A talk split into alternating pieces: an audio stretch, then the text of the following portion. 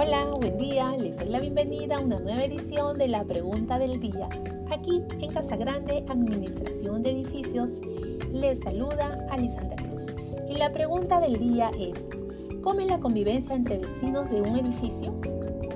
La buena o mala calidad de vida en un edificio condominio se sostiene únicamente en la relación que se da entre los vecinos.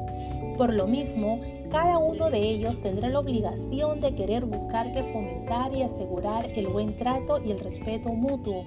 Esto pasa a ser una responsabilidad compartida de todos los vecinos. Y también es muy importante mencionar que las autoridades competentes deben involucrarse en esto creando leyes que regulen la convivencia condominal.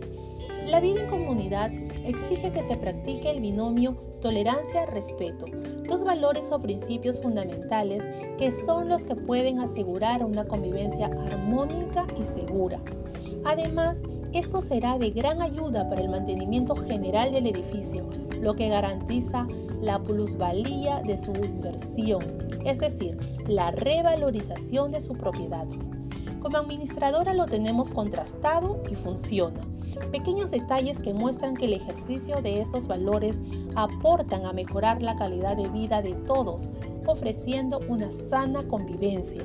Como seres humanos debemos sentir la responsabilidad de fomentar a nuestro alrededor relaciones sanas de convivencia y es que a veces con gestos pequeños a los que nosotros no le damos importancia, estamos haciendo sentir muy bien, importante, grande a quien tenemos delante. Con un saludo sincero, transmitiendo un reconocimiento, una simple atención o cariño. Estas acciones producen en nuestro cuerpo esas endorfinas que provocan una maravillosa sensación de bienestar. Hasta aquí, eso es todo por hoy. Los espero por más. No te olvides, si tienes alguna consulta de algún tema que quisieras saber, nos escribes en nuestras redes sociales. ¡Chao!